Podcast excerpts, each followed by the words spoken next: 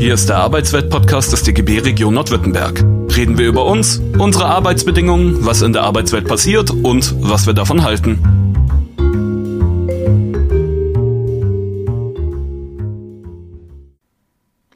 Willkommen bei der Podcast-Reihe Ich bin Antifaschistin.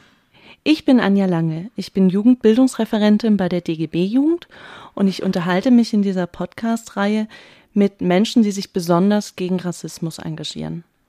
Heute unterhalte ich mich mit Luigi Pantisano. Er ist Stadtrat und hier in Stuttgart und Mitglied der Fraktion SOS und die Linke. Hallo. Hallo. Luigi, gleich zu Beginn eine Frage für dich. Ähm, was ist Antifaschismus für dich? Antifaschismus bedeutet für mich sehr viel. Zum einen aus der Geschichte betrachtet hatten wir ein dunkles Zeitalter in unserer Welt, das geprägt war vom Faschismus, in dem Menschen unterdrückt wurden, vernichtet wurden, in Arbeitslager geschickt wurden, diskriminiert wurden. Und es gab Menschen, die sich dagegen aufgelehnt haben und dagegen vorgegangen sind. Das heißt, ähm, der Antifaschismus ist erstmal in seiner Bedeutung, dass es Menschen gibt, die sich diesem, äh, dieser Ideologie entgegenstellen in all seinen Facetten. Früher und heute ebenfalls eine Verpflichtung für mich als junger Mensch, ähm, in der Geschichte derjenigen zu stehen, die sich diesem, äh, dieser Ideologie entgegenstellen und auf allen Ebenen und Bereichen dagegen vorzugehen. Wir sind meines Erachtens alle in unserer Gesellschaft verpflichtet, gegen Faschismus vorzugehen und Antifaschistinnen und Antifaschisten zu sein. Das heißt, du erklärst Antifaschismus für dich eher aus einem historischen Kontext heraus. Sowohl als auch. Also eben, wie gesagt, auch im Heute, weil diese Ideologie ja nicht ausgestorben ist mit Ende des Zweiten Weltkriegs, sondern leider in vielen Bereichen weitergegangen ist, in neuen Formen wiederkommt ich nenne mal die AfD als Beispiel, als eine äh, Partei, die heute in allen, so gut wie allen Landtagen und im Bundestag vertreten ist und faktisch eigentlich eine Linie fast schon geradezu äh, führt zur Geschichte des Faschismus in Deutschland. Wenn man sich ihre Politik anschaut, und heute ist ja Weltfrauentag, ihre Politik anschaut gegen äh, Frauen und Emanzipation, wenn man sich ihre Politik anschaut gegen Minderheiten, gegen schwarze Menschen, gegen Juden, gegen gegen Geflüchtete, dann steht das alles in einer Linie und ist dieser Geistesfaschismus bis heute noch vorhanden und es braucht in gleicher Weise weiterhin Menschen, die sich dagegen stellen, sowohl auf der Straße wie aber auch in Parlamenten. Und in dieser Linie sehe ich mich als jemand, der die Verpflichtung spürt, sich tagtäglich und in allen Bereichen des Lebens dem entgegenzustellen. Deswegen bin ich eigentlich in meinem Handeln und in meinem Wirken Antifaschist durch und durch. Das bringt mich auf ein interessantes Thema und zwar, du bist ja Stadtrat hier in Stuttgart. Ähm, lässt sich antifaschistische Arbeit auch mit deiner Arbeit im Stadtrat verbinden und wenn ja, wie? Ja, klar, muss man auch leider, weil ich habe es gesagt, die AfD ja in ganz vielen Parlamenten vertreten ist und wir im Stuttgarter Gemeinderat die AfD sitzen haben. Zwar nicht in so einer großen Anzahl, von 60 Stadträtinnen besetzen sie vier äh, Sitze, sind Fraktionen und ich bin ja jetzt seit fünf Jahren im Gemeinderat und habe jetzt die zweite Legislatur, die ich mitmache. Und in der ersten Legislatur hatten wir Persönlichkeiten wie den immer noch Landtagsabgeordneten Heinrich Fichtner im Gemeinderat sitzen. Ich saß mit ihm im Sozialausschuss, er saß mir immer gegenüber und ich habe da einige Erfahrungen gemacht. Und es geht von eben, wie geht man um mit der AfD überhaupt in Parlamenten, wenn sie einen Antrag stellen, wenn sie auf einen zukommen, bis zu eben, wie geht man konkret gegen sie vor. Genau, und da habe ich mir so meine Gedanken gemacht in der Zeit und habe mir so ein paar Sachen zusammengelegt. Ja, ähm, da würde ich gerne ein bisschen genauer drauf schauen, weil ich glaube, diese Frage, wie geht man mit Rassisten um, die kann man sich auch in Bezug auf Betriebe stellen, auf ähm, natürlich auch im privaten Umfeld. Ähm, welche Strategie hat für dich gut funktioniert? Wie war der überhaupt, dieser Fichtner äh, in den Parlamenten? Also erstmal war für mich wichtig, wie gehe ich damit um? Wie kann ich dem begegnen und wie gehe ich mit diesen Menschen um, die im gleichen Raum sitzen, weil sie gewählt sind und dort eben ein Recht haben, da zu sein und sich zu Wort zu melden und zu äußern und ihre rassistischen Aussagen zu machen. Wie gehe ich damit um? Das erste, was mir wichtig war, ist, dass ich ihnen von Anfang an klar machen wollte, sie gehören nicht dazu. Das beginnt dabei, dass sie anfangs oder es eigentlich immer noch machen, rumgehen, wenn sie kommen und den anderen Stadträtinnen und Stadträten die Hand äh, geben oder grüßen oder Hallo sagen.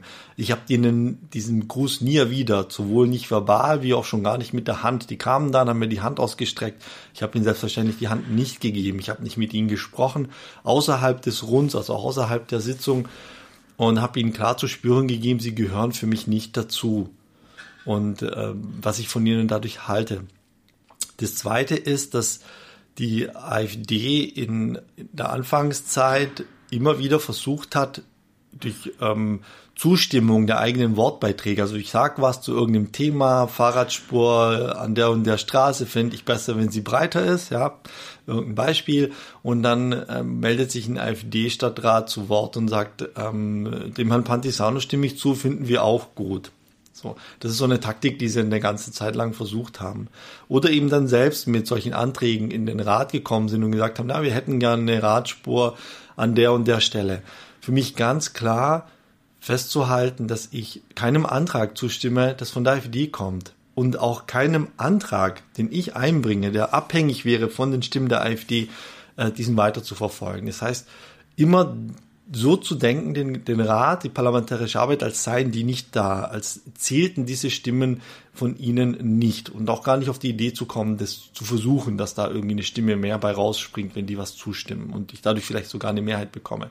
Das heißt, selbst wenn die AfD was Sinnhaftes beantragen würde, eine Radspur, jetzt als Umweltpolitiker, der ich bin, der das befürwortet, würde ich einem solchen Antrag nicht zustimmen von der AfD. Und das habe ich erstmal versucht und das habe ich dann gemerkt, ähm, den anderen Stadtratskolleginnen und Kollegen klarzumachen, der anderen Parteien, die erstmal eine Taktik auch gefahren sind des Ignorierens. Ähm, wir beachten sie nicht, wir lassen sie reden.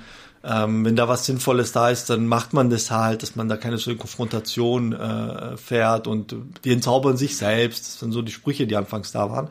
Und ich habe das eben nicht durchgelassen. Ich habe ähm, ganz klar Position bezogen, ganz klar dagegen gestimmt, ganz klar immer mich zu Wort gemeldet.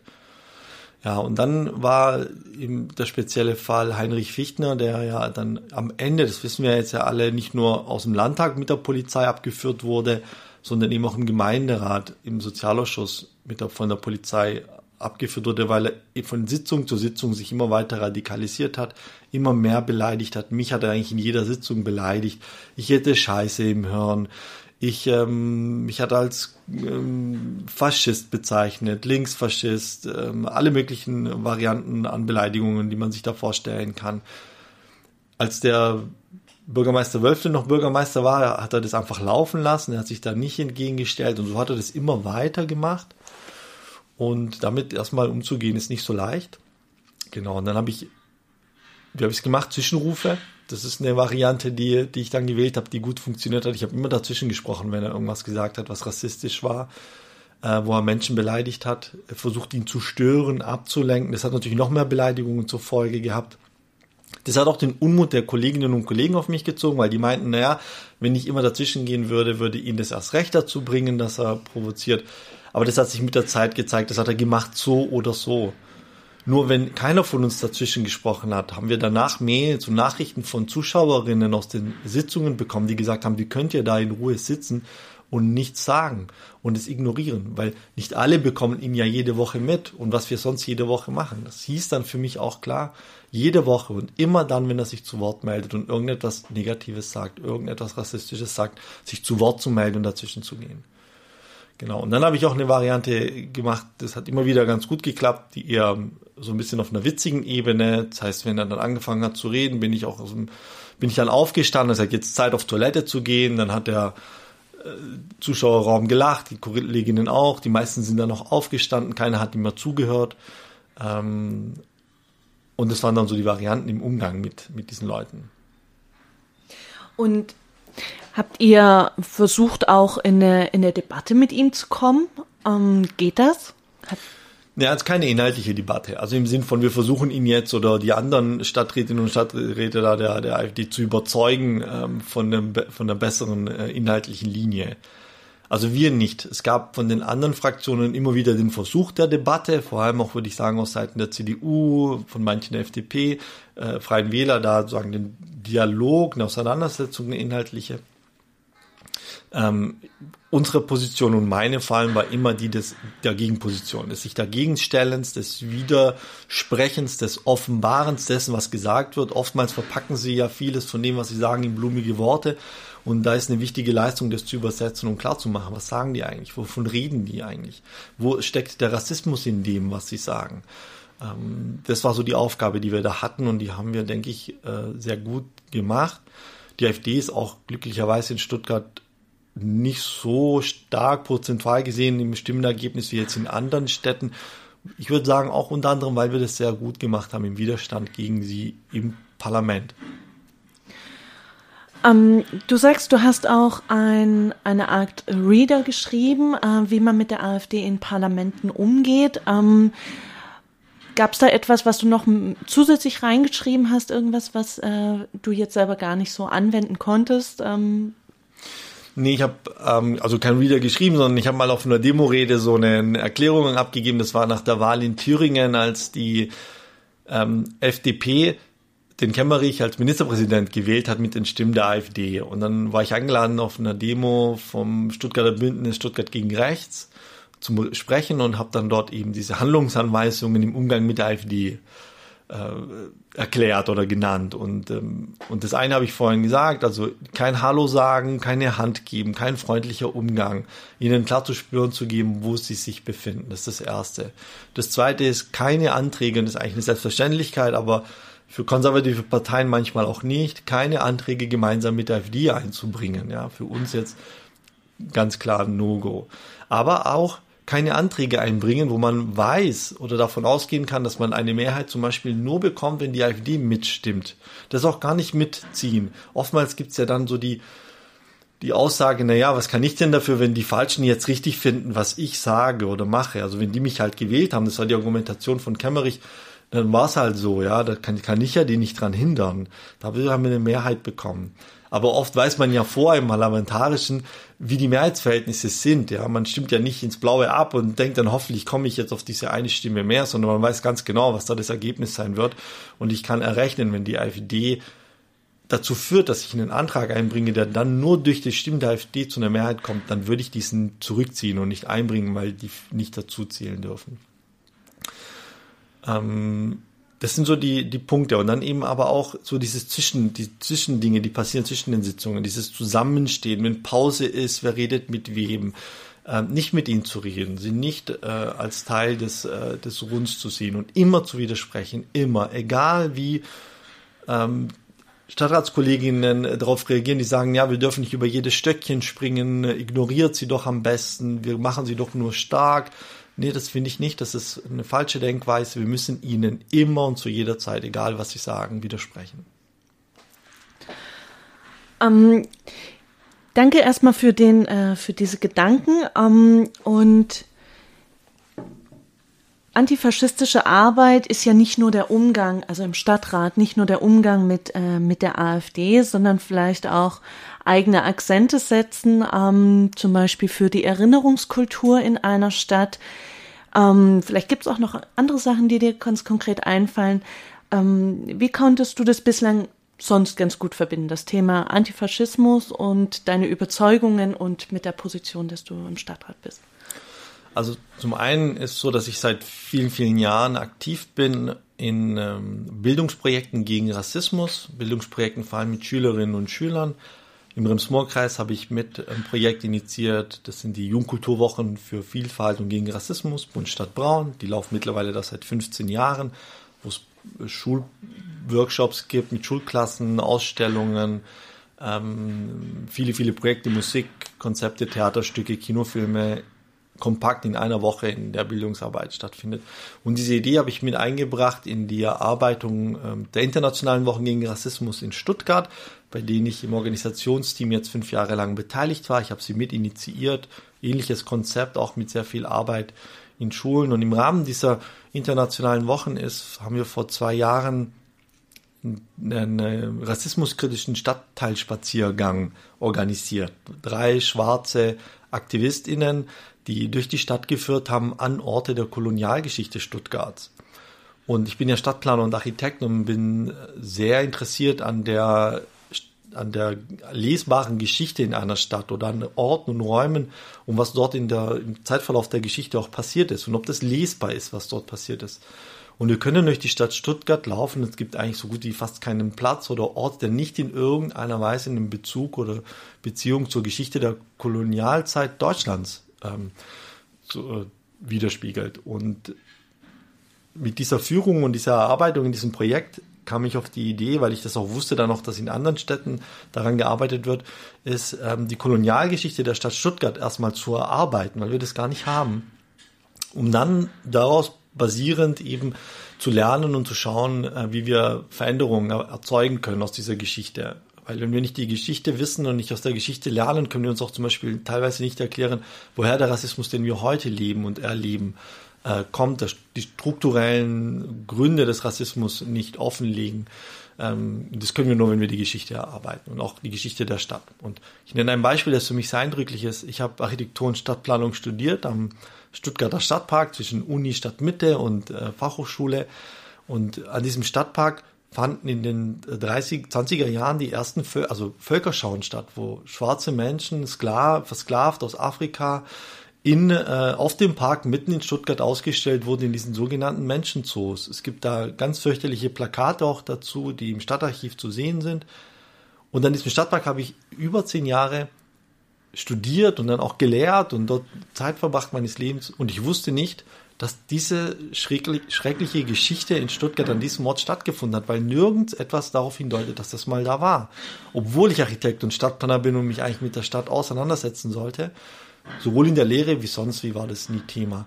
Gleichzeitig ist dieser Stadtpark aber auch dafür bekannt, dass schwarze Studierende von der Polizei gefühlt zwei, dreimal am Tag kontrolliert werden, weil durch Racial Profiling Schwarze eben als äh, mögliche Drogendealer ähm, in ihren Merkmalen wahrgenommen werden und dadurch halt eben öfters kontrolliert werden. Ich wurde dort ebenfalls schon öfters von der Polizei kontrolliert, obwohl ich einfach meine Pause im Stadtpark gemacht habe. Und diese Geschichte, diese Verbindung, die besteht aus der Geschichte in den 20er Jahren und der Kolonialzeit und dem, wie heute mit schwarzen Menschen umgegangen wird, ist so ein, so ein, Bezug, der da ist in der Stadt, den ich als Stadtrat bearbeiten will in der Aufarbeitung dieser Geschichte. Wir hatten noch eine Mehrheit, passiert auch im Moment, da gibt es eine Vorstudie. Und basierend auf dieser Vorstudie wollen wir dann eben diese Geschichte weiter vertiefen und schauen, welche Orte gibt es, welche Beziehungen von Unternehmerinnen und Unternehmern, Stadträtinnen, Stadträte gab es ähm, in der Stadt, von Persönlichkeiten der Stadt und welche Orte stehen in Beziehung zu dieser Kolonialzeit. Ja, interessant, wie lang das auch oder wie viel Arbeit da auch drinsteckt bis, äh, bis an so einem Ort, weil da ist ja bis jetzt nichts. Ähm, und ähm, so, und das wird auch sicherlich noch einen Moment dauern, ähm, aber ich hoffe, dass es am Ende gut wird. Ähm, ich, als DGB-Jugend sind wir Mitglied bei dem Bündnis Stuttgart gegen Rechts. Und als Bündnis haben wir eine Gedenktafel am Rathaus angebracht. Ähm, die, diese Gedenktafel erinnert an die neun Opfer Opferinnen ähm, von, von, von Hanau und ähm, genau, und du sitzt ja im Stadtrat. Wie, wie kam das an? Ja, wir haben diese, wir haben im Moment keine richtigen Sitzungen. Das mal das mal vorweg. Wegen Corona treffen wir uns, wenn dann, meistens in Videokonferenzen und so Präsenzsitzungen gibt es ganz wenige. Und seit die Gedenktafel angebracht wurde in der Aktion an diesem äh, Jahrestag, gab es noch keine Sitzungen und hatten, hatte ich auch noch keinen richtigen Kontakt zu den anderen Kolleginnen und Kollegen. Ich habe eben aus der Zeitung ein bisschen was erfahren und aus ein paar Telefongesprächen. Ähm, die einhellige Meinung ist, also jetzt im ökosozialen Lager, SPD, Grüne, ähm, die Wählervereinigung Puls und uns ist die, dass die Aktion sehr viel Sympathien erzeugt hat. Viele finden das gut, dass da so dass eine Gedenktafel angebracht wird. Ähm, man findet es aber nicht so gut, dass es nicht vorher genehmigt war, also dass es eine nicht genehmigte Aktion gewesen ist und dass sie am Rathaus angebracht wurde. Äh, warum denn jetzt in Stuttgart? Ähm, und das sind so eher Fragen, die im Raum stehen. Im Prinzip merkt man, da gibt es das Gefühl, da ja, so falsch ist es nicht, finden wir gut. Aber warum jetzt hier und ist es der richtige Ort und ohne Genehmigung? Und um da so ein bisschen nachzuhelfen, haben wir im Gemeinderat, ich habe mit meinen zwei Stadtratskollegen äh, Hannes Rockenbach und Tom Adler einen Antrag eingebracht, dass diese Gedenktafel, die am Rathaus angebracht ist, als ähm, Gedenkort einge, also offiziell eingerichtet wird, dass es entweder die Plakette stehen bleibt oder an diesem Ort eben so ein Gedenkort entsteht. Ähm, wir hatten aber noch nicht die Möglichkeit, darüber zu diskutieren und ich hatte auch noch nicht die Möglichkeit, diese Fragen zu beantworten. Darauf freue ich mich. Ich hoffe, dass wir in dem Ausschuss diesen Antrag haben werden. Die Plakette hängt auch noch, die Gedenktafel. Ich hoffe auch, dass sie noch lange hängen bleibt. Ähm, wir diesen Ort auch einrichten können und dass wir uns darüber auseinandersetzen können, weil dann kann ich erklären, warum das Rathaus. Das Rathaus, weil als Ort der politischen Lenkung einer Stadt genau dort der richtige Ort ist, um daran zu arbeiten, dass Rassismus in einer Stadt keine Chance hat. Und das machen wir heute zu wenig. Dieses Problem des Rassismus wird nicht in der Tragweite gesehen und behandelt in der Politik, wie es gemacht werden müsste. Und deswegen an so einem prominenten Ort. Und dann mitten in der Stadt. Und warum in Stuttgart eine Gedenktafel zu einer Tat, die in Hanau passiert ist? Naja, weil Hanau als Stadt erstmal wenig zu tun hat mit der Tat, die an sich passiert ist, sondern es geht darum, wer getroffen wurde. Und dort wurden Menschen getroffen, die zum Großteil in Deutschland geboren sind, hier groß geworden sind und die einfach nur, weil sie so aussahen, wie sie aussahen, der Täter ist ja nämlich rumgegangen und hat ja geschaut, wie sehen die aus und nach seinem Menschenbild, wer ist deutsch und wer ist nicht deutsch, die, die er als nicht deutsch erachtet hat, erschossen hat und umgebracht hat. Ähm, und es hätte jeden treffen können, es hätte mich treffen können, es hätte jede Stadt treffen können. Das kann auch weiterhin in jeder Stadt passieren. Deswegen ist das so eine besonderes hervorgehobene Tat und so abscheuliche Tat, dass wir in jeder Stadt äh, dem gedenken müssen und gedenken können. Und deswegen finde ich es auch super, dass es ja bundesweit ja auch Gedenkaktionen gab. Tausende Menschen auf die Straße gegangen sind gegen diesen, in Erinnerung dieses Anschlags und diese Initiative, die auch darum kämpft, dass das Gedenken der Opfer weiterhin besteht. Ich danke dir. Du hast uns einen ähm, sehr umfangreichen Einblick gegeben in deine Arbeit als äh, Stadtrat. Und eine letzte Frage noch an dich. Ähm, wenn du, wenn es jetzt also wieder Sitzungen in Präsenz gibt, ähm, würdest du ein Pullover tragen, wo drauf steht, ich bin Antifaschist? Antifaschistin mit Sternchen? Also zum einen habe ich immer meinen Laptop dabei, da habe ich ganz viele Aufkleber drauf, die das deutlich machen, was meine Position ist. Ich ähm, habe auch Buttons ähm, und äh, und Pins äh, an hatte ich auch schon in der letzten Legislatur. Und wenn, wenn die Themen passen, dann, dann mache ich das auch schon. Und ähm, klar, ich stehe dazu und äh, trage das auch nach außen und werde es auch vertreten. Und gibt es irgendwelche Reaktionen im Rathaus, weil, weil du diese politischen Symbole trägst? Naja, also jetzt vom ökosozialen Lage her wird ihr die Nase gerühmt oder ignoriert und wird da jetzt wenig zu gesagt und von der Gegenseite äh, beäugt, aber das werde ich eh durch meine Position, meine klaren ähm, und von Seiten der AfD, die jetzigen Stadträte, die ja auch zum rechten Flügellager gehören, die äußern sich nicht in so einer Showhaftigkeit, wie das der Heinrich Fichtner und andere da gemacht haben in der letzten Legislatur. Deswegen halten sie sich eher zurück, weil sie ja das, die Fassade des Bürgerlichen ja aufrechterhalten wollen. Aber online machen sie das ganz viel dann auf ihren Facebook-Seiten, indem sie uns dann und mich auch angreifen. Genau, das sind so die Reaktionen, die es da gibt. Aber bisher passt. Ich meine, wir haben jetzt auch einen neuen Oberbürgermeister, der aus der CDU kommt, der in Backnang, ja, in einer nicht unbeschriebenen Stadt Oberbürgermeister war viele Jahre. Ich bin gespannt, wie er damit umgeht und wie es sich da auch vielleicht das Klima ändert. Ich hoffe es nicht. Ich hoffe es auch nicht und ähm, freue mich, äh, dass wir die Gelegenheit für dieses Interview hatten. Danke dir. Vielen Dank dir. Tschüss. Das war der Arbeitswelt-Podcast des DGB Region Nordwürttemberg. Mehr Infos, Videos und alle Folgen findet ihr auf unserem YouTube-Kanal. Folgt uns auch auf Instagram, Twitter und Facebook.